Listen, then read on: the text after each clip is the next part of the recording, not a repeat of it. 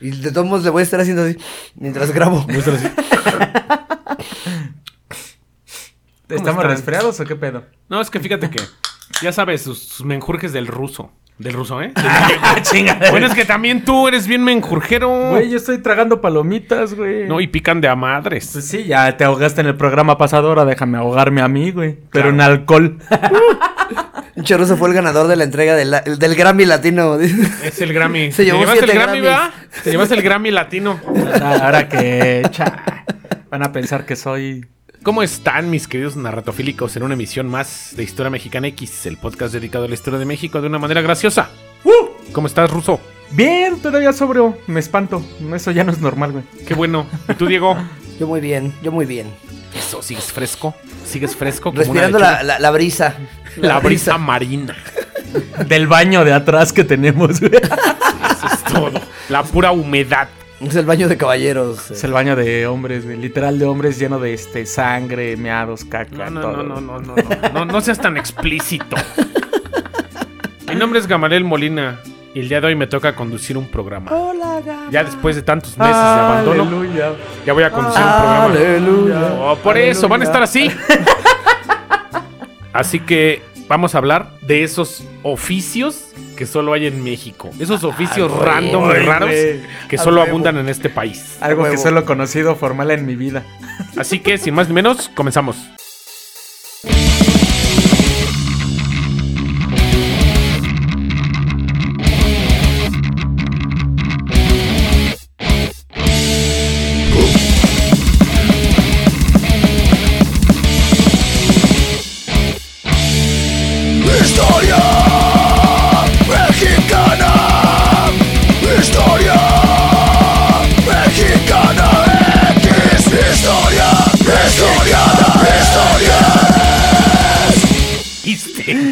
¿Por qué, güey? ¿De De qué todas están maneras te voy a cargar carrilla. De ¿Por todas qué, maneras te voy a cargar carrilla de que te maltratan. Soy una gráfica más en Pues esta- ahora sí que vamos a hablar de esos, de esos trabajos en este programa que en México rifan. Que tú no dirías en otro país. ¿A poco eso se paga? ¿A poco con eso la gente vive? No, ma. Es que es neta, güey. En México hacemos cada idiotez. Así que, number one, Number, one. organillero. Ay, güey. Qué belleza, qué belleza. Esos güeyes que, fíjate, una anécdota. Es conocido como cilindrero, como un mono cilindrero, le dicen a los, a los monitos. Este no es un oficio que haya surgido en México, sin embargo lleva varios años en nuestro país. Este oficio en el cual cada vez podemos ver a más mujeres involucradas llegó al país a finales del siglo XIX, durante el gobierno de Porfirio Díaz, El patrón. el patrón. Los organilleros han sobrevivido al paso de los años y con su música alegran a la gente que se encuentra en las calles con su sonido. El organillero, nombre del instrumento donde proviene el nombre del oficio, es una caja musical que se fabrica en Alemania. Aún hoy en día podemos ver a los organilleros por las calles de México. Una anécdota. Yo tenía unos amigos este, españoles con los que trabajábamos Jolines. y el director de la empresa le pagaba 200 varos al del organillero todas las mañanas para que se quitara la verga de la esquina donde estaba. Y le decía, lárgate, güey, lárgate a sonar por tu puto lado, que ese sonido no lo soporto. Y, y el, y el organillero llegaba temprano a chingar en la ventana de... Y aquí hay Para que 200 saliera ese güey. papá. Toma, toma, lárgate, lárgate, no te quiero aquí todo el día. Y lo- el organillero así, todos los días. Y me daba una risa que decía, este güey ya viene a chingar para que lo corran. Pero como le dan una feria, mame, Ah, mame. güey. Y hasta le subía más, güey. Toda la- Y empezaban las juntas de trabajo y el español se castraba como era directivo y traía billete. Güey, córreme ese güey de aquí, córrelo. Y sacaba sus 200 varos. No, pues pinches organilleros sacaban el desayuno temprano, ¿no? Sí, ah, güey. oh. Pero, ¿cómo? fíjate que son bien necios, güey. No quiero ser grosero, pero güey, le dijiste, pues ahora sí que, ahora sí que no traigo mi jefe a la vuelta, ¿no? Y esos güeyes así como, te ven como de, chinga tu Y madre. te ponen la gorrita codo". a huevo. Güey, pero espérame. que andan con traje como de tránsito, pero color café. Ándale, colorcito café, güey. Es lo que te iba a decir, güey. ¿Cómo ha evolucionado la etapa del organillero? Que antes los encontrabas en el centro. Y ya los encuentras en el En el semáforo, güey. tianguis, güey. Sí, No, espérame. en el tianguis. Venden micheladas y el organillero en. Ahí al ladito, güey. Y está el norteño chingo y el organillero Y el- chingue, chingue la madre. Pero ya también en los semáforos y con su saquito acá de, como dices, de policía, pero de café, con el gorrito, güey, y con Jordan, güey. ¿Qué tranza, jefe? ¿Con cuánto le va a caer? No. es que son modernos, es que caminan un chingo. ¿Qué quieres que anden con, ¿Quieres que anden con los mocasines en putiza? Pues no mames. Ya te, ya to- no es- ya te tocan un reggaetón en el organillo. Sí, güey, ya tocan bichota en el reggaetón, güey. Ya está algunas de Julio Preciado, ya está del gallo de oro, güey. Todo sea por, por conservar ese bello instrumento. Así como. Número dos. Number two. Tortillera. Eso. ¿A poco no? Mis amigas. La gastronomía es cultura de la mexicana. Gira alrededor del maíz. Y de ahí la importancia de las tortilleras a las que se ha fundamental en la lista de oficios más tradicionales de México. En este oficio predominado por mujeres. Y las tortilleras han preservado la diversidad del maíz orgánico de México. O sea, me refiero a tortilleras, no a las máquinas de tortillas. Ni a las mis amigas. Tortillas a mano. Tampoco a mis amigas. No, pues las tortillas. las tortillas o las tortilleras son esas que llegan a las a los a los negocios y llega así. Es que aquí se hacen tortillas a mano.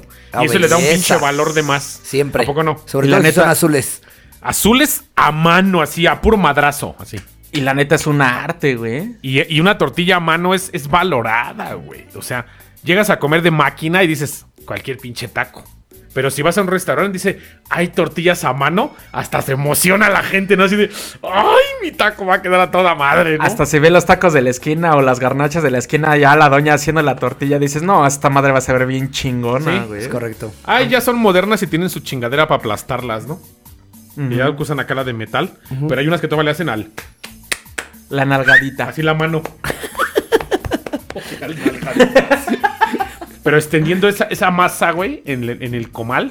Carajo, ¿eh? Y luego ahí, ahí le ponen encima el huitlacoche y el queso. ¡Ay! Eso es lo nutritivo de este país.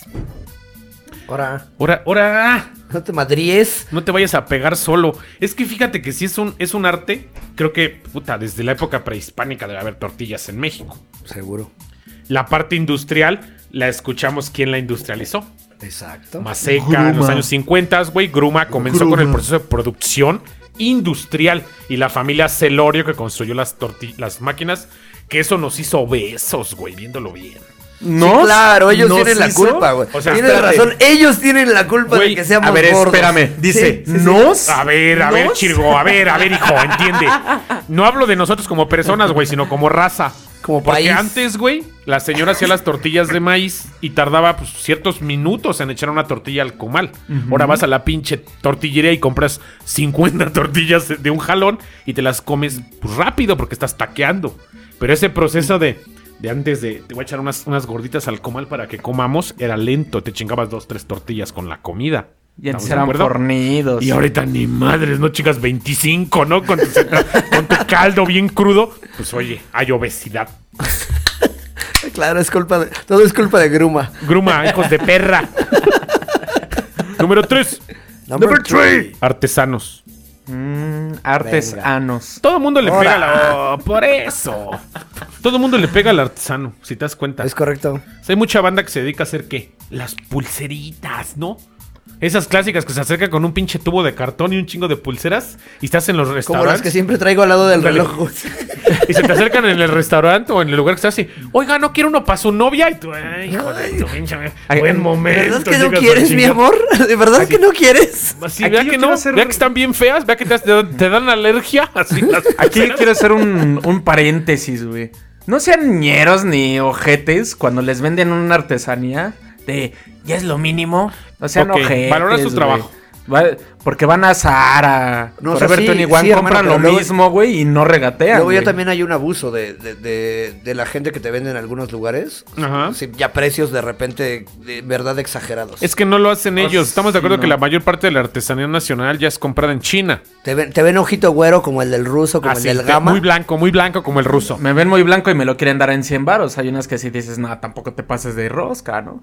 Pero hay unas que sí son más este, decentes y es de. Le regateas y sí ponen cara de tristeza de no mames, hoy no voy a comer, no seas culero. Pues sí, pero también es- se están guardando puro billete, ¿no? Y se Es hacen acá el de bien mugrosín de es que no sale, mi jefe.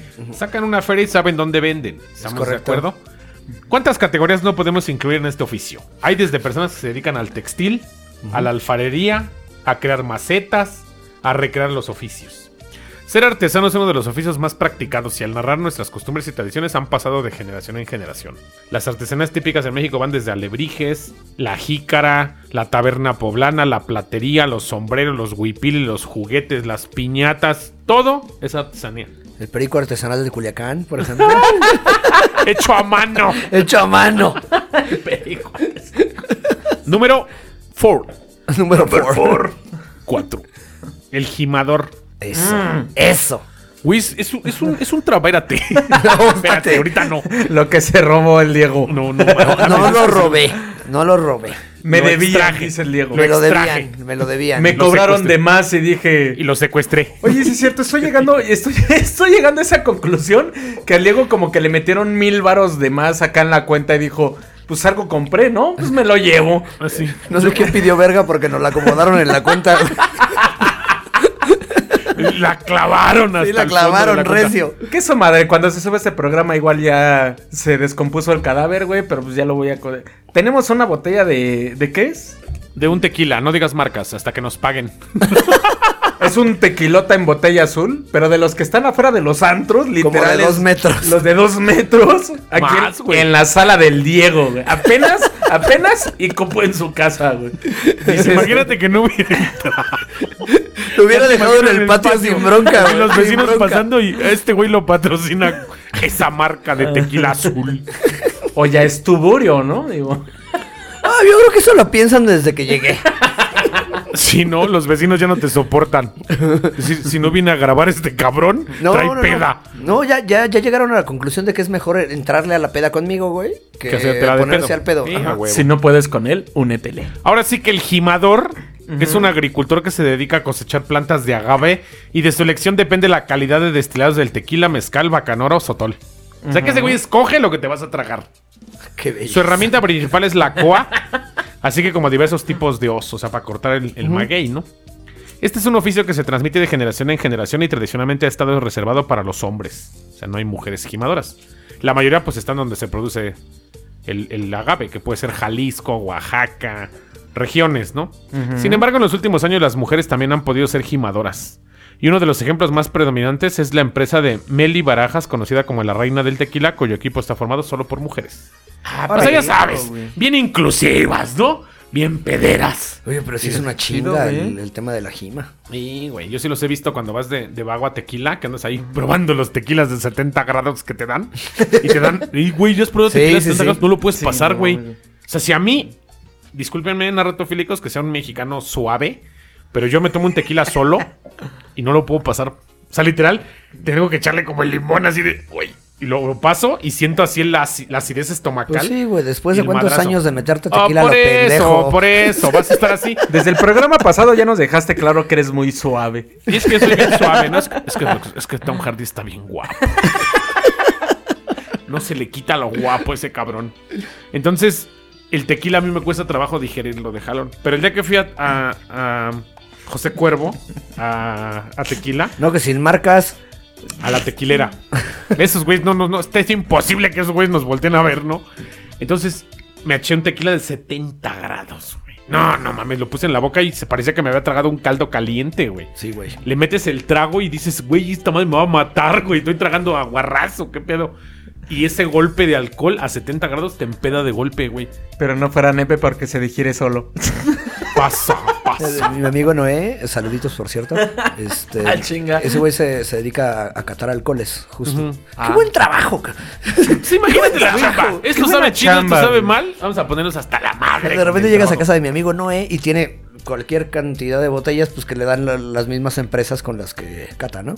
Y de repente el güey trae mezcales de 40, 70 grados, 80 grados, que están recios, recios, recios, pero buenísimos. La verdad es que... Ya, dile que nos patrocine. Y le voy a decir a mi carnal, fíjate. Que te mande cualquier chingadera de esas para ver cómo grabamos. Y yo tomando estas mamadas. No es cierto, perdóname. No, Número no, 5. Five. Number Cinco. five. Ahora sí que camotero, ¿no? Agárrate bien porque este número viene con todo, ¿eh? Al escuchar la palabra camotero es casi imposible no pensar en su inconfundible sonido de chiflido. Acá en camotero. no Así que ahí te, ahí encargo en el Eso intentaría, pero ahorita con estos dientes no puedo chiflar, güey. Se te sale la placa completa. Durante la tarde y la noche podrán encontrar a los vendedores de camotes, quienes en sus carritos recorren las calles, del- pero sus carros son construidos, güey. Sí, güey. Nunca Ah, he visto sí, un camotero güey. que hoy diga, oye, quiero comprar un carro de camotes. No, o sea, lo llevan con el herrero, y lleva un tambo, y con unas llantas güey, chuecas y lámina. lámina. Dice aquí, van ofreciendo un tubérculo con azúcar, canela y leche condensada. Chulada. Los carritos de los camoteros están hechos de lámina, ¿no? Ah. Por lo que pueden pesar hasta 150 kilos con todo y la mercancía. A Haciendo la esto un oficio delicioso, pero pesado, güey. Al final, pues traen toda la... empujando t- cuántas calles, güey. Y acaban rápido. Se están empujando el camote. de- Qué naco eres. ¿Y cómo se produce el silbido? Dentro del carrito hay un horno con leña donde se cuece el camote. Sí, como sabrás, dice. También hay un tubo de lámina que deja salir el calor, lo que provoca el silbido característico del oficio. Así es. O sea, es que, es que el camotero es de cajón, güey. Que se escucha cabrón así. Sí. Güey, se escucha como la llorona, hijo de Luego dan escalofríos. con el- Como la llorona, dos, tres cuadras así. Ay, viene el de los camotes, ¿no? Así te dices, ¿vas a Querétaro o qué tranza? Pero un camotito con leche. ¿Qué tal? Carajo, es lo de hoy. Belleza. ¿Cómo les gusta el camote con leche? A mí no, güey. Fíjate que yo no como camote. No es mamada de muy Nada más niño me lo empujan de. hasta topar con pared. Pero fíjate que no, güey. No es mamada. O sea, no casi no, güey. O sea, consumo otras idioteces. Y yo lo veo pasar de el camotero, pero no es algo de mi gusto, ¿me A mí entiendes? sí me agrada. De ¿Sí hecho, comes seguido? No, no, sé, fuera no muy seguido, pero sí me, sí me gusta. de hecho, igual escucho al camotero y dice, a huevo, el camotero, güey. Este, voy por un platanito frito. Ah, sí, también trae platanitos ah, va, fritos, va, va, va, va, va, ok, pero camote casi no. O sea, ¿sabes dónde lo consumo? En temporada de muertos. Ahí que lo hacen acá, Ajá. este con dulce y su pinche. también Igual el chido. dulce de calabaza y todo ese tema. Pero ese güey así el tradicional. Ya lechera, esas pendejadas como que ya le pierden lo natural, lo, lo pueblo. Pero ese dulce de calabaza cristalizado, güey, no mames. Cristalizado No, pero con este... también venden la, eh, hacen la calabaza igual que el camote. O sea, lo hacen también de la misma manera. Igual para con leche y todo ese tema. Pero está- Está buenísimo. Pero ya cristalizado y un chorrito de leche en un plato. Oh, los cristalizados rifan. Cualquier cristalizado dulce con cristalizado este... rifa. ¿Cómo se llama esta madre? Que no es azúcar. Piloncillo. Con piloncillo, güey. Uh, Y que queda como caldito esa madre, ¿no? Ay, ya me acordé. Belleza. Ya se les hizo agua a la cola. Es que Tom Hardy. Es que Tom Hardy está bien guapo. Número 6. Seis. Globero. Ah, claro. ¿Cómo pasa con un pinche sonido en la trompa, todo puto castroso? ¿Sabes qué me da risa de esos perros? ¿Qué? Cuando vas a las bodas y el globero detecta que hay boda con niños y se para en la puerta y empieza a Ah, chingar. Hijo, hijo, hijo, hijo. y los niños chingue, chingue, mamá, ahí está el globero. Y el niño mame y mame en la boda. Y todos dicen, ay, güey, ya cómprale un, un globo este cabrón para que deje de chingar. chingada, y el de los malditos algodones, güey, que traen el de los juguete. ¿A poco no cuando eras niño traía una pistola y dos, tres pendejadas de juguetes corrientes, de esas manitas que pegan con pelos? Yo ni me chingaba el algodón, nada más era por el juguetito, ¿no? El algodón sí es la onda. Yo se me lo tragaba de niño. Y luego preguntas por qué somos gordos. Oh, güey. por eso. Pero el el globero es uno de los oficios más antiguos de México. Alegran las plazas con los colores de sus mercancías. Tal vez en tu infancia hayas comprado un globo para jugar en la plaza. Sin embargo, este oficio fue enfrentado a sus retos desde la pandemia hasta las cuestiones ambientales que han disminuido su consumo. Por lo general puedes encontrar a los globeros en las plazas, parques y zonas históricas del país. Es que el pedo es que en Día de Reyes el globero hace el agosto. Compra su tanque, pinta sus globitos para los, para los Día de Reyes. ¿Y cuál es el problema? Chingo de pájaros se mueren por culpa de los malditos globos tirados que el pájaro piensa que es fruta, que es otra cosa. Y el Y se la maldito atora, pájaro sí, güey, y se, se mueren. Es Pero es un, es un, fíjate que, y había unos chidos que tenían como una pelotita que usabas para hacer así de rebote con un Ah, resorte. es correcto. O sea, pinches, pinches globitos hechos chido. Que hoy en día ya no he visto tantos como antes, güey. No, ya tienen Literal, es formas un, de- es un oficio que está desapareciendo. Porque ya son globos con forma de Peppa Pig, güey. Unos Sí, que sí, traían hasta rueditas que los podías venir arrastrando como si fueran mascota, ¿no? Ah, sí, güey. Sí, esos globos de la infancia eran la onda. Número Seis. ¡Seven! 7. Ah, siete. Ah, cabrón. El afilador de cuchillos. ¡Ah, belleza! Ah, No sí, claro. güey. Todavía pasan por aquí en su Biclay. Con su, con su silbatito. Sí, güey, pero fíjate que es un trabajo que hace rato platicaba aquí con Sandy. Es algo bien cagado, Porque, güey. pero ¿sabes afilar unas tijeras? No, el afilador lo hace.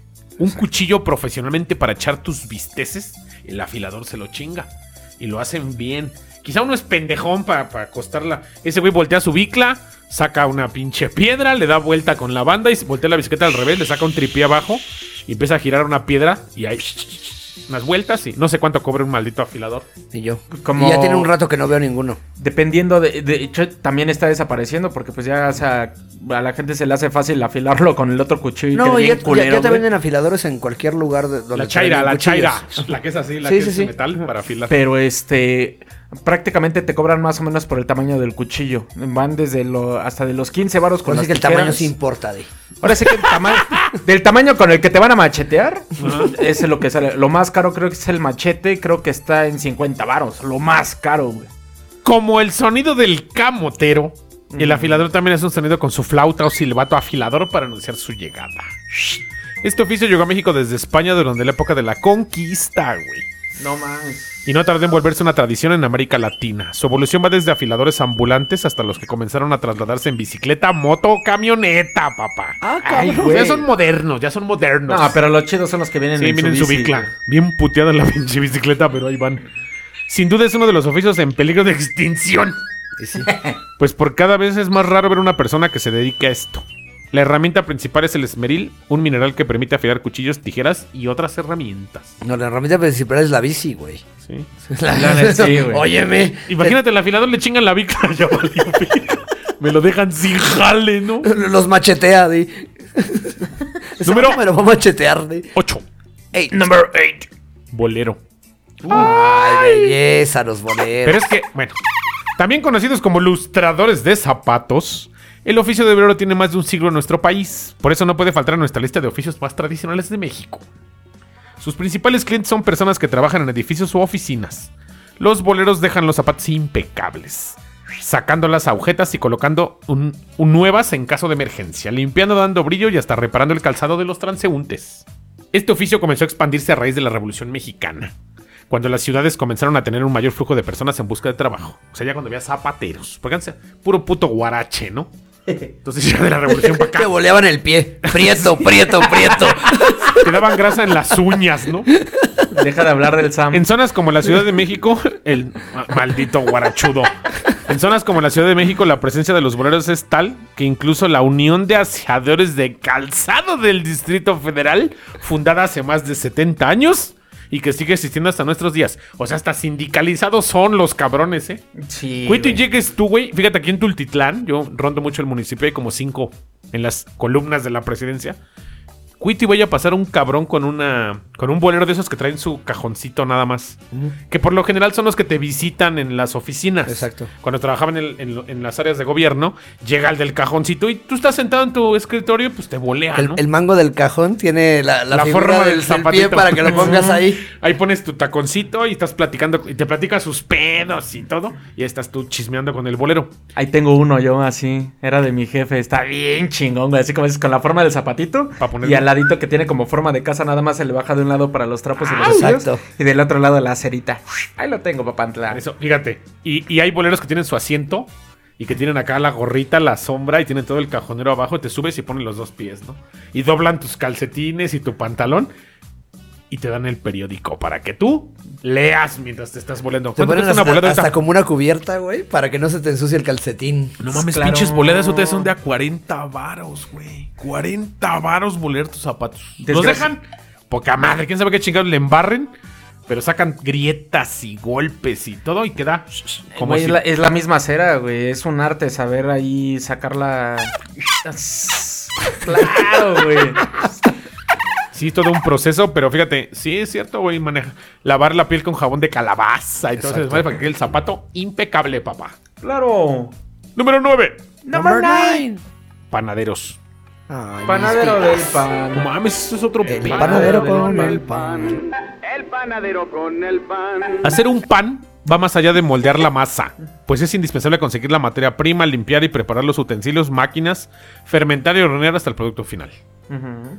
En este oficio se pueden encontrar tanto hombres como mujeres quienes deleitan a la gente con sus piezas. Sácalo. Es importante considerar al panadero y a la panadera Es que está inclusivo el reportaje, está inclusivo. Dentro de los oficios más tradicionales de México, pues cada región tiene sus piezas tradicionales y piezas específicas que enriquecen la cultura y gastronomía del país. O sea, sí, pues cada estado tiene... Fíjate que en provincia el pan, sin demeritar, sin agredir, punto de vista, el pan se me hace bien simple. También a mí. Y aquí en el estado, aquí en la zona metropolitana, no mames, encuentras conchas, cuernos, cuadritos, bigotes. Cocodrilos, huesos. Hace poco vimos el zapopan. El zapopan, que es un pinche Ah, pan en forma de sapo. No mames. Sí, güey. Y estaba riéndome con el zapopan. Dije, qué pedo. Pero al final México tiene donas, güey. O sea, infinidad de idioteces que se tragan aquí en México. Acuerdo de, de panes dulces. Eso se escuchó feo. En provincias, pinches bolas con dos, tres azúcar glass y, al- y ahí es lo que hay. Y aquí en el área metropolitana es una variedad encabronada, como todas las comidas, güey. Todo lo que está aquí en el área metropolitana en la Ciudad de México, puta, encuentras tacos, gorditas, guarach, pambas, de lo que sea. Y en provincia le sufres, güey. Pero es que sí voy a meter... quesadillas. de- es que se sí voy a meter mi cuchara, güey. O sea, sí en provincia, güey. Todos los panes se ven iguales, güey. Pero el arte ahí, güey, es que unos saben a, naranja, otros a nuez, güey. Dependiendo el, el estado, güey, estado que los hace bien erizos, güey, sin decir marcas. Tlaxcala. ¿Tlaxcala existe? Yo sabía que sí. Yo, yo pensé que sí existía. Algunos panes tradicionales de México, por ejemplo, son el ojo de pancha. Ah, carajo. los pambazos, el pan de muerto, los puerquitos, Ah. Mis vidas. el guacá, las campechanas, las chilindrinas y los besos, entre otros. Che variedad de pan que El nos encontramos. cuernito, las conchas, el virote. Mm. Lo de hoy, lo de hoy. Más que nada está de moda, ¿no? ¡Ay, el virote! Number 10. Ay, ¿ten? Ah, chinga. Sí, voy retrasado en todos los pinches Ese números. güey viene, vive del pasado, güey. Está, está deprimido, está deprimido. Por algo entré a un podcast de historia, cabrón. Marchante. ¡Ay, perro! Marchante. Marchante. Marchante. ¿Qué pasó, marchantita? Pásale, marchanta, llévele, llévele, güerita, ¿qué pasa? Güerita, aunque esté bien prieta, güey. Pues no podían faltar los marchantes, pues aquí podemos encontrar una gran variedad de oficios. Desde el vendedor de churros, vendedor de paletas, tamales, tacos, hasta la vendedora de frutas y vendedora de flores, canastas y cuanta madre. Pásale, güerita, pásale, pásale, que le voy a dar, pásale. Por pásale. definición, marchante es un comerciante, aunque especialmente se usa para quienes comercian obras de arte, pero también para los vendedores ambulantes. Al final el marchante es el que comercia cuanta madre, ¿no? Ahora, entendiendo ese punto de vista y comprendiendo ese, ese, contexto, aquí hay otros trabajos que son igual de, de, de importantes en la cultura de, de- ser unos, uno- unos trabajos antiguos de México y tradicionales. Ahorita vamos a nombrar los que están desapareciendo. Y comenzamos un nuevo conteo de lista. Número Va. uno, Number one. mamporrero. What the fuck? ¿Qué chingados es un mamporrero? Sepa. ¿Habías escuchado esa palabra antes? Pues El es una de las personas que son las encargadas de auxiliar en la reproducción de los caballos. ¿Eh? O sea, son para que los caballos se den. Se den amor. Mames. En algún momento fui mamporrero. No mames. ¿Sí se ¿Te la puedo agarrabas contar una caballo? anécdota? Y se la voy a platicar y voy a etiquetar a mi amigo en el programa, mi, mi amigo Alejandro Erasto Guzmán Sánchez y a mi primo Francisco Portugués Montoya. Mi primo Francisco tiene una yegua. Ajá. Y fuimos a la ¿Hubo zona de Texcoco. Stark? Sí, Juan Francisco Stark. Fuimos a, a la zona de Tecamac y llevamos, porque ha- hay un amigo mío que se dedica a trasladar caballos, el Romy. Saludo al Romy si nos escucha. Y él traslada caballos. Entonces tenía un caballo de un millón de pesos en sus, en sus caballerizas para trasladarlo a una, a una charreada. Entonces aprovechamos y le dijo a mi primo, güey, aquí tengo un caballo. Así, pura sangre de lo. Tráete la llego ahorita que esté en sus, en sus momentos querendones. Y ahí llegamos a hacer el desmadre. Hay que amarrar las patas a la yegua para que no patee al caballo y lo vaya a matar. Hay que hacer toda una artesanía. Tienes que detenerle el miembro al caballo para que le atine. No, güey. Se para la yegua, se para el caballo. No, güey, no, no, imagen. no. Ahí sería. No puedo con esa imagen de Gama agarrando no el miembro al caballo. No, no, Yo no no, lo agarré. Ahora sí ya, no, va a ver, tiempo. A partir de aquí es gama garranepes de caballo. Así es. Pero yo no lo agarré. Yo en ese momento me dijeron, güey, que no se Yo mueva la se lo yegua. acaricié, dice. Yo lo mantuve erecto, pero no lo agarré. No, es que en ese momento estábamos así como todos sufriendo porque el caballo no, no fuera, lo fuera a patear porque le, ma- le patea las costillas, lo mata. Amarrando a la yegua de las patas, haciendo toda la artesanía y el caballo se para. No, pues saca un tremendo bat de béisbol. Y nosotros, y nosotros lo vimos y le digo a mi cuate, en cuanto se para en dos patas, porque el caballo lo que hace es pararse y aventarse encima de la yegua y pues calcular el golpe y sobres. Entonces, Calcular el golpe. entonces, en ese momento, el caballo, güey, pues se desespera, ¿no? Le entra como en un calor de hombre, así como en una des- Ya, ya. en caliente. Y la yegua, pues también, así como de, "Oye, ahorita, ahorita platicamos, ¿no? Que sea, pídeme mi, mi teléfono primero, culero, ¿no? En la de todo el poder. Yo estoy lista. Yo también, pinche flaca, ya estoy listo. El Elvis, Elvis. El Elvis Quijano. bizcocho. Pero a ver, espérate, estoy recreando la imagen en mi cabeza, güey. Pero si el gama no le agarró el Ay, miembro. pinche flaca, si eres perversa. Pero a ver, tipo, si el, ga- si el gama no le agarró el garrote al caballo, güey, le estaba agarrando las patas a la yegua, güey. No. Igual y le tocó un cachetadón al gama. Sí, así. Sí me. El gama, nos dimos un cabezazo. Es que era el terror andando. Yo, cuando- yo cuando vi todo el movimiento dije, no mames. O sea, pinche caballo se para en dos patas, güey, mide tres metros. Sí, es una y nosotros hacia al lado de él así de, ay. Y el gama luego abriendo la Se boca. para y te lo pones cerca de la cara. güey. Total que pudimos hacer la machaca, pero no quedó embarazada la yegua. no, pues, pero fuimos malos mamporreros, ¿no? pero ya fui mamporrero. Lo puedo presumir. Y los que escuchen este programa se van a cagar de la risa de que fuimos mamporreros en. Yo Número no dos. presumiría, güey. Number two. Fakir. Ah, sí, claro, güey. Ah, sí, claro. Güey, todavía hay.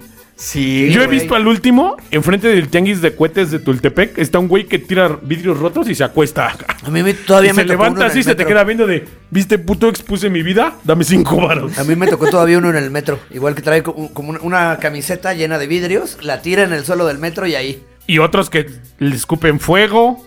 Exacto. Y otros que se tragan una espada. No mames, o sea, ser fakir es como Solín, como esa Es canción de la correcto. maldita vecindad. Yo voy a. Se las iba a enseñar, pero no. Ahora, Oh, por eso. La foto, cabrón. la foto. Por eso. Ibas a ser fakir alguna vez en tu vida. Tengo una foto. No Sí tiene encontraba cuerpo, sí trabajo. tiene el cuerpo. Sí, no encontraba trabajo el ruso. Y iba a acabar como Solín. En, en- en mi etapa bien punk tengo una foto allá afuera del metro La Raza siendo fakir, güey. La voy a subir a las redes, nada más para que se den un lineazo, güey. Fuera de mamada, güey. Se las va a subir, güey. Estas peculiares personas se encuentran en las avenidas más transitadas o en lugares donde pase mucha gente, ya que en su trabajo consiste en entretener a las personas.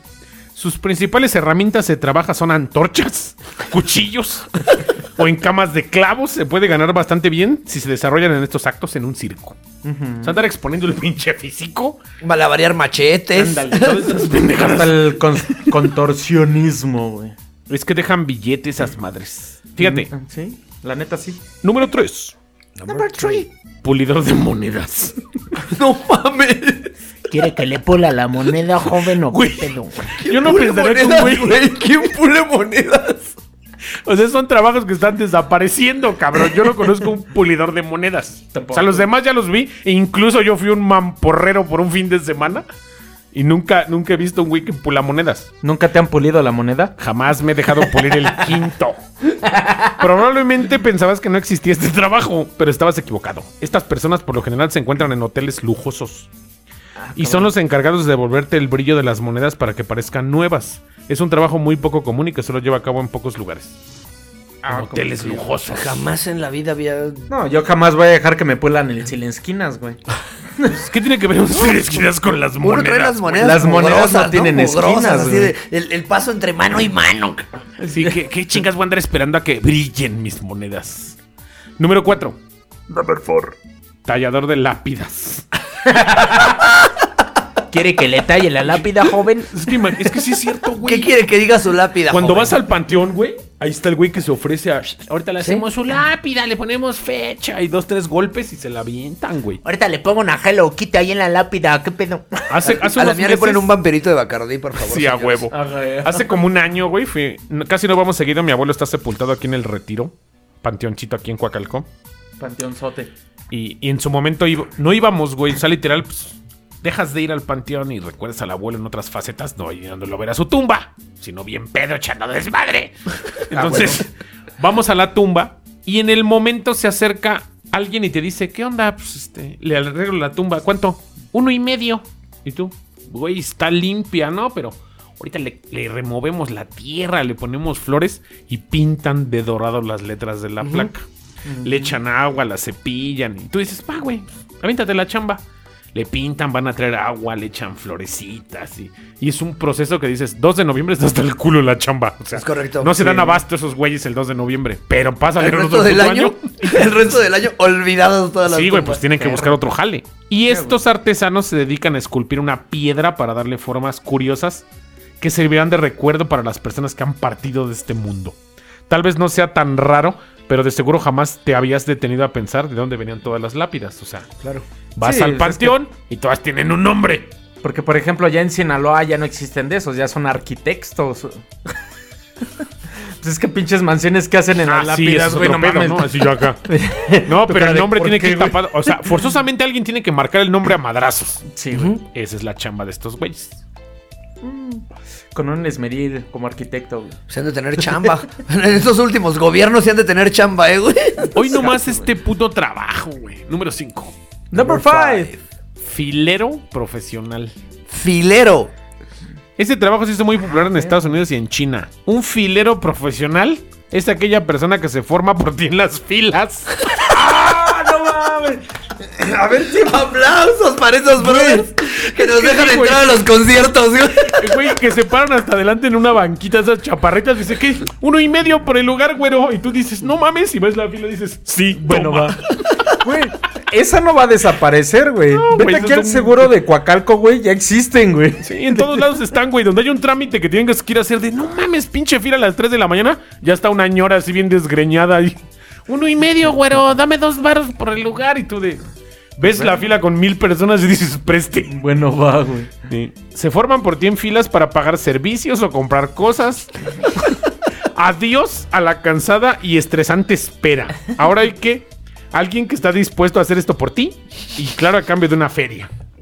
Pues, Pues está sí. cabrón, güey. Qué buena chamba, ¿no? No creo que desaparezca. No, creo que no, desaparezca. desaparecer esa madre, en. México menos, No, aquí los no, trámites que están de la chingada. Bueno, pero ahorita con, la, con los trámites en línea Ya es más se reducido. Pero de todos modos hay un montón de gente que se sigue yendo a formar, güey. Mira- para comprar boletos de conciertos, o sea, hay un Existen buen de los gente que sigue trámites yendo en línea. Ah, pero ese güey es el business, el que está formado en la punta. Pero todavía existen te sale más caro. trámites, Güey, te puede costar lo que te cuesta un puto boleto que un güey se forme por ti sea el primero. Exacto. Sí, Pues un- vámonos de filero. Yo creo que ya me sí, vi afuera del afuera, afuera de Ticketmaster ahí en el Palacio de los Deportes acá. Dos mil varos mi lugar, güero, no. Y ahorita yo compro mi boleto y se van a ir todos a la chingada y se empieza a hacer hasta la subasta, ¿no? Por tu lugar. Ah, güey. Este también está. Número 6. Number six. Identificador de sexos. What the fuck? No mames. Pero qué mierda es No mames. Si un trabajo de identificar sexos te sorprende, uno especializado en pollitos te sorprenderá aún más. No mames. Lo mejor es que este trabajo está muy bien remunerado. Seguramente de niño no te visualizabas en algún futuro mirando partes íntimas de pollo y aprendiendo a separar cuáles son pollitas y pollitos. No Está mames. cabrón, güey. O sea, o sea, cuando son bebés los perros, si No. identificas, ¿no? Uno está más arriba que el otro. De hecho, los gatos también es difícil a veces. Porque güey, son, cuando están en el güey. mismo punto los dos. Sí, y es un pedo identificar cuál es gata y gato. Ahora en pollos, güey. O sea, güey, a la Estos chingada los... ya traen Rolls Royce. Dice que está bien pagado. A la chingada los veterinarios, güey. Voy a buscar un identificador de sexo, Espérame. güey. Mi abuela hace muchos años criaba canarios. Va. Y Güey, uno, ¿cómo identificabas el pito uno de mis tíos, canario? en verdad, uno de mis tíos, no sé de dónde sacó el conocimiento, hermano mío. Pero el güey, me- acuerdo mucho, yo, yo chiquito, que agarraba algún canario de la jaula, lo volteaba como Va a buscarle el, el miembro. le soplaba entre, la, entre las patitas para que se quitaran las plumas. Y él decía, este es macho. Así, ¡ah, chinga! Así como, ¡ah, cabrón! Pues es que no mames, le soplas. Si se emputa es güey, si le gusta es morra. No, pues. No, pues qué, qué técnica, Ruso, definitivamente. Sí se emputas, güey. Pero no me imagino, güey. O sea, No- no sé cómo lo Es identifican, una güey. pinche verruga, es un hoyo. O sea, ¿qué pedo? O sea, ¿Cómo identificas el, el miembro? Bueno, el sexo de un ave. De un pollito. Es que está cabrón, güey. Ya de grande sabes que un pollo, pues tiene crestas, hace más grande el macho, un gallo, y una gallina se queda más chirga. Pero de bebés. Pero acá el veterinario te dice, no, pues la forma del pico, güey, ¿no? El identificador de sexos soplándole entre las patas. Pues que sí, cabrón. ¿cómo? Y, en verdad, muchas veces me, me asomaba como de, Vamos a ver si. A, a ver si uno sabe, ¿no? A ver si uno aprende. Pero jamás lo logré, güey. Jamás lo logré. Pues no mames, tú no sabías soplarle, güey. Pregúntale, dile, oye, ¿qué, y ¿cómo, El Diego cómo se identifica ese pedo? A ver, ¿cuál nos va a dejar billete de todas estas? Yo creo que el filero sigue siendo el rey. El pelero.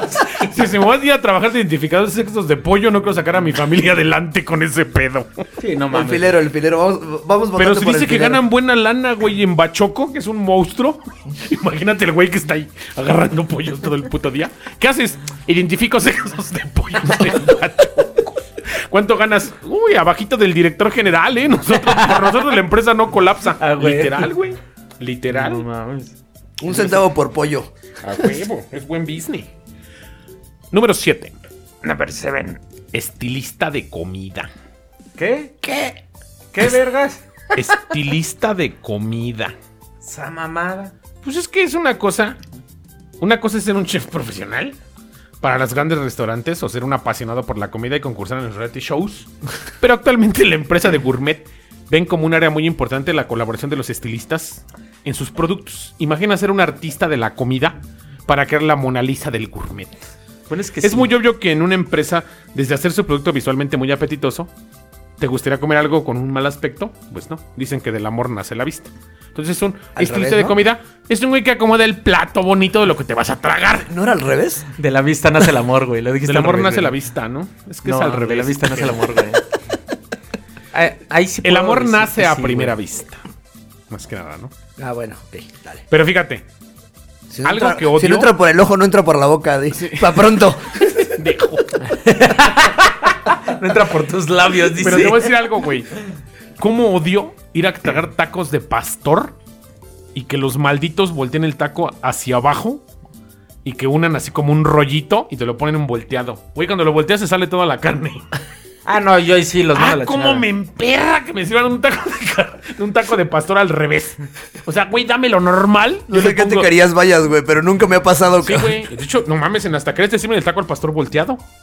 En, en- en- en esa parte yo sí. Discúlpame, güey. No sé a qué taquerías vayas. Es que este güey sí. Jamás no me han mames, servido nice. un taco de pastor al revés, güey. Te lo dan enrollado hacia abajo. Narratofílicos.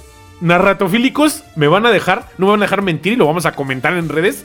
Te dan el pinche taco enrollado al revés. Y te dices, con todo, ya te ponen la salsa, ya le ponen la piña, pero te lo dan enrollado hacia abajo, así. Hechos chinga. bien rollito. ¿Sobre el plato tres. hacia Te lo abajo? juro. Güey, No, ahorita vamos en a mi tragar. perra vida, No, güey. ni a en mi mí, perra güey. vida he visto ese pedo, güey. No, pues es que que comen en taquerías Pero- bien nacas, mis hermanos. Pero Por eso te digo, Ay, ¿quién sabe a qué güey. taquerías vas, cabrón? te lo juro que en el Villamelón, en el Villadante de Santa Fe, sí te sirven los tacos. A Santa Fe, güey. bueno. Te lo juro que Ah, aparte, güey, mames, güey. aparte de ahí, también tú, güey. tú no Este me dejas güey- mentir. Espérame. En taquerías, hay muchas taquerías que hacen esa maña. Que es un buen Las de cadena, di. Las de Este- cadena. No, no, no, no, no, no, no. Este güey va a tragar a Taco Bell, güey, que lo dan en tostada, güey. No mames, güey. Y este güey no va a carne de cerdo ni de perro, güey. Este güey va a tragar carne de tofu, cordero. güey. No, güey, pero fuera de mamada esos tacos enrollados hacia abajo. Te he de mandar una maldita foto cuando Hazlo, me trague güey. uno, güey. Es más, de aquí en adelante, cada que vaya a comer unos pinches tacos, te voy a mandar la foto de cómo me los sirven, güey. Es que son guandajos tus Ah, taqueros. no mames. O sea, los Nosotros taqueros que te digo yo tacos, son güey. unos pinches artesanos del taco y el pastorero te lo dan Ah, enrollado pues, para abajo. Pues por eso, güey. Son- Estos cabrones sí comen tacos, güey. Los que te los sirven a ti, no, güey. No, Entonces, sí. Esta gente sabe que si te los sirven al revés, güey, se te van a desmadrar. Así lo sirven. Te digo, pides suadero normales así, tripa, ya sabes. El pinche pastor viene volteado al revés. Y yo con una cara así de. Pero este güey, este güey pide los tacos, güey, con un vinito tinto, güey. No, de- tus Nah, mamadas. No, güey, Es que estás en en serio. Santa Fe, güey. Nada, también no, mames, güey. que taquerías de la zona lo hacen. Ahorita voy a ir a tragar, ¿En cabrón. cuál, güey? A ver, dime en cuál de la zona lo hacen. En la Guadalupana te lo sirven así. ¿Cuál es la En Guadalupe? Cuautitlán. En Cuauti, cerca de donde estoy dando clases, ahí lo sirven así. Ay, también es En los tacos. ¿sabes No, dónde, no, güey? No, no, la verga. En los de Bosques del Valle, enfrente del, del trompo choncho, Ajá. Ahí también los sirven así. No es cierto. Te Nunca lo me han servido así, que güey. sí. A mí nunca Entrando a los de así. Tulte, güey, los de los primos también te los sirven. A lo mejor te ven fino y cu- cuando vamos nosotros, a decir, este par de pendejos no se lo van a poder comer, güey. Entonces, No, a mí me lo sirven. No, güey, y es que Igual es el dicen- taquero. Siento que es, es donde aprendieron a hacer eso. ¿Me entiendes? O sea, como que la taquería les enseñó a hacerlo volteado y lo hacen ellos por firma. Pero tú dices, no mames, se me va a desmadrar mi taco, hijo de tu pinche. Ya no te lo quieres tragar. Porque sabes que lo volteas y lo desmadras. Pero qué mamada, ¿no? Es como ir a comer a Taco Bell, güey. Otra vez, sí. Digo, digo lo mismo. Tacos güey. en tostada y con, con lechuga. Ah, mamada, jitomate. No, no mames, güey. Pinches tacos odiosos. Y fíjense que dentro de todos estos trabajos, ya vimos los trabajos más tradicionales. Los que van ya a vimos los trabajos más, más que van a desaparecer. Y ahora tenemos los trabajos más extraños, cabrón. ok. O sea, otro nuevo contenido. Todavía tenemos, todavía tenemos programas. Más, más programa para adelante. Número uno, podcaster. Trabajan a lo pendejo y no ganan nada, güey. Pinche trabajo culero, güey. Nada más se van a embriagar y huevo. valen verga en la vida. Y no gana nada. Pero funciona. Mira, me desestresa. Le gasto en este trabajo. Al contrario de ganarle. Y hay que comprar micrófonos nuevos y dos, tres más. Pero es mi trabajo ser un podcaster, ¿va? Y lo estamos haciendo en una Mac. Todo se edita en una máquina que lleva 15 años de vida. Imagínense el pedo, güey.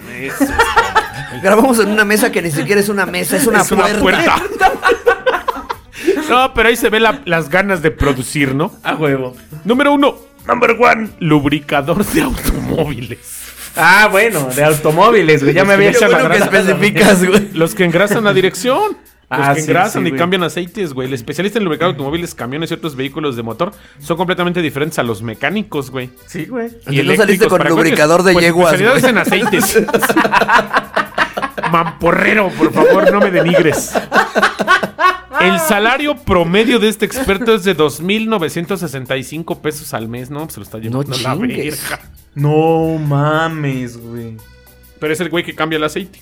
Menos lo que. Si te das cuenta, existe el güey. que te cambia el aceite. Que dices, vas, cambia el aceite al coche. También existe el güey que te lo checa, ¿no? Sí, El güey. Te te checan checa el el te el aceite seguido a ti, ¿no, Ruso? No, yo soy checador de aceites, güey. ¿Qué pasó, güey? y fío. Número 2. Number, two. Operador de draga. ¿Eh? El operador de draga es aquel que trabaja en una maquinaria de cava profundo hasta el subsuelo. O sea, él se lo se Ah, ya, de ya. sacar. Los que van moviendo el camión cuando se tapa el drenaje. Promedio ganan de 3.520 pesos al mes. Gana un poquito más que el que cambia aceite. ya no se muere de hambre. Número 3. Number three. Oficial en fabricación, reparación de colchones. Mames, güey. En México existen expertos dedicados a fabricar y reparar colchones. Un promedio de 3 mil pesos al mes de sueldo. Imagínate reparar colchones. Con el cabrón, resorte ¿no? bien botado. Ahorita mi jefe, ahorita le arreglamos su lo colchón. reparo. Yo Número- Número chamba. 4. Number four. Fogonero de calderas de vapor. Mames. Es un puesto solicitado en la industria, aunque es un trabajo muy agotador. Y su sueldo mínimo es de 3.173 pesos diarios. Los güeyes que lavan las calderas en las empresas, en las albercas, en las industrias, 3.173 pesos. ¿Diarios? mensuales. No, Sí, mensuales. Dijiste diario y dije, ¡oh, cobro! Yo me voy de calderero. ¿Yo qué estoy haciendo aquí de pendejo grabando, güey? Número Five. ordena- ordeñador. El trabajo de vaquero puede ser bastante divertido para los niños, pero la realidad es que la principal responsabilidad de este puesto es cuidar el ganado y ordeñar vacas. Uh, el salario al mes es de 2.877 pesos. Verga. Ordeñando. Yo sí conozco aquí en la pulcata de los días, aquí en Coacalco, arriba del Casablanca, en los, con los días tienen pulque, güey. También los, los Camacho venden pulque y ahí están ordeñando vacas y tú ves cómo están acá jalando el, el pezonzote a la vaca y llenando las cubetas de leche todo el perro día. Jalando Sí la ubre. Yo sí lo he hecho. ¿Sí? ¿Has ordeñado? sí, sí. Está, está castrosísimo, cabrón. Es una chamba muy castrosa. No, pues yo también lo he hecho. Es que al Pero tú ordeñas toros, sí. a dos manos. es que al final, güey, son trabajos que ya van desapareciendo. O hazme tus honrosas excepciones. O tus menciones. ¿Qué otro trabajo sientes que también ya fue? Que está a punto de desaparecer. El podcaster. Porque nos sacan, gana más el ordeñavacas que el podcaster. Qué feo caso. Es Pero que- sí, existen infinidad de trabajos en México. En nuestra reflejo me gustaría que El nos barrendero. Pues barrendero, pues El les paga el barrendero. ayuntamiento, güey. Como tal, no están tan torcidos. Sí, pero también hay ca- camiones que recogen basura, güey, que barren. Pero no se va a subir a la banqueta el puto camión. Todavía siento que el barrendero tiene jale para un rato más, ¿no? Sí, güey. No, y hasta el de la basura es un negociazo, güey. Así de mugrosos como lo vemos. El pero boceador ganan- de periódicos, güey. Ya no hay. Ya no hay. A- algo también extinto, güey. El este. El que iba a despertar a, a toda la gente, güey. No me acuerdo. El velador, El que estaba de madrugada chiflando acá. Ya no hay veladores, Ya no hay sí veladores, ni el que te despierta que tenía. El acá- sereno. El El sereno. el El sereno, sereno, güey. de la esquina sereno, me quisiera hacer favor. El Ah, sereno. Si te hace el favor, eh. Que el marido sigue en la guerra. Pues ahora sí, ¿qué, qué les pareció este programa? Está buenísimo. Todas esas chambas que nunca. Aparte, nunca en la puta vida piensas en esas chambas, güey. O sea, sabes que alguien hace un- ese trabajo, pero nunca piensas en la gente que realmente se dedica a ello, cabrón. Sí, pues sí. Creo que el único trabajo que sigue siendo como un meme que es muy real, güey. De. Sale una persona, güey, con licenciatura y maestría, güey, pero en su bocho. Y sale el marchante acá en su camionetón For Lobo del año, güey. Sí, Creo que básica. es la única que se puede respetar a madres porque, ah, cómo jalan el billete. Los verduleros de la central de Abasto tienen más puto ¿Sabes qué billete que dos tiene, tres tiene un rato que no veo? Los que destapan las coladeras, güey. Pues ese Ah, sería sí, el, el, draga, el operador de dragas o... o No, sí. pero los, los brothers que pasaban de repente, le destapo su coladera. Ah, ¿sabes cuál? Los que engrasan las cortinas de los locales. Dicen también, ah, sí, cámbiame sí. la grasa, jefe, le engraso el local. Le engraso. O los que te vendían injertos para los árboles. Ah, no, ¿Hacen mames. injertos para el cabello? Hazme un paro, gordo, hazme un paro. El Diego, ¿dónde están? ¿Dónde están? ¿Sí te acuerdas de esos güeyes de los Sí, que injertaban árboles? Que pasaban y le metían, no sé, tu árbol es de acá, le cortaban, le metían una rama, le envolvían una bolsa y... No los, mames. Los de los toques. Los de los toques. En el rock and roll todavía existe uno Pero que no, va a pero no venden. toques, ¿A poco sí lo venden? Como Los echan desmadre con la máquina de ahí y te venden los toques. Sí, güey, a 50 ¿Sabes también cuáles veo de la chingada y siempre nunca tienen trabajo? Los que están en la catedral, que son plomeros y... Ah, Están sí, justo allá afuera con sus Sí, con su tablita y su teléfono y ahí sentados todo el perro día. Pues no agarran nada, cabrón. No, sí está cabrón, güey. ¿Qué te pareció este programa, mi ruso? Deprimente, güey. Cada vez los sueldos están más de la chingada, Sí. güey. ¿Y a ti, Dieguito? Pues, de nuevo, ya me habías preguntado, pero si quieres te Por vuelvo a contestar, pues, güey. Por de nuevo. eso, es por. Estoy inspirado, estoy inspirado. No hay tercio malo. Estuvo chingoncísimo. O sea, hay- hay partes de, de- de la historia de esta ciudad, de este de país. este país. Que no, que no vemos seguido. Que son oficios que ya muchos ya fueron. Creo que el único que no va a desaparecer es el del filero, güey. Ese sí, no mames. El filero. El filero. Es buen, lo estoy pensando, dice. De hecho, ya estoy pensando dedicarme al renunciar a mi recién chamba, irme a formar. güey. Sacarte un tiro por el lugar, porque pues oye, va a llegar otro güey que te va a querer agandallar y el filero debe tener mafia y pasar cuenta. El filero debe de traer filero. Y a ver qué pedo, güey. Yo estoy aquí, yo llegué primero. Sí, ah, güey. Ya valiste verga, carnal. ¿Cómo te encuentran en redes, Diego? Diego del Valle en Facebook y From en Instagram. Y a ti, Ruso. Adán Ciner en Instagram y el ruso con doble S en página oficial de Facebook. Yo soy Gamaliel Molina y me encuentran en mis redes como Gamaliel Mol. Esto fue Historia Mexicana X. Besos en. En donde se quedó sin chamba. Besos en la rondana de carne. Besos en el sereno. Bye.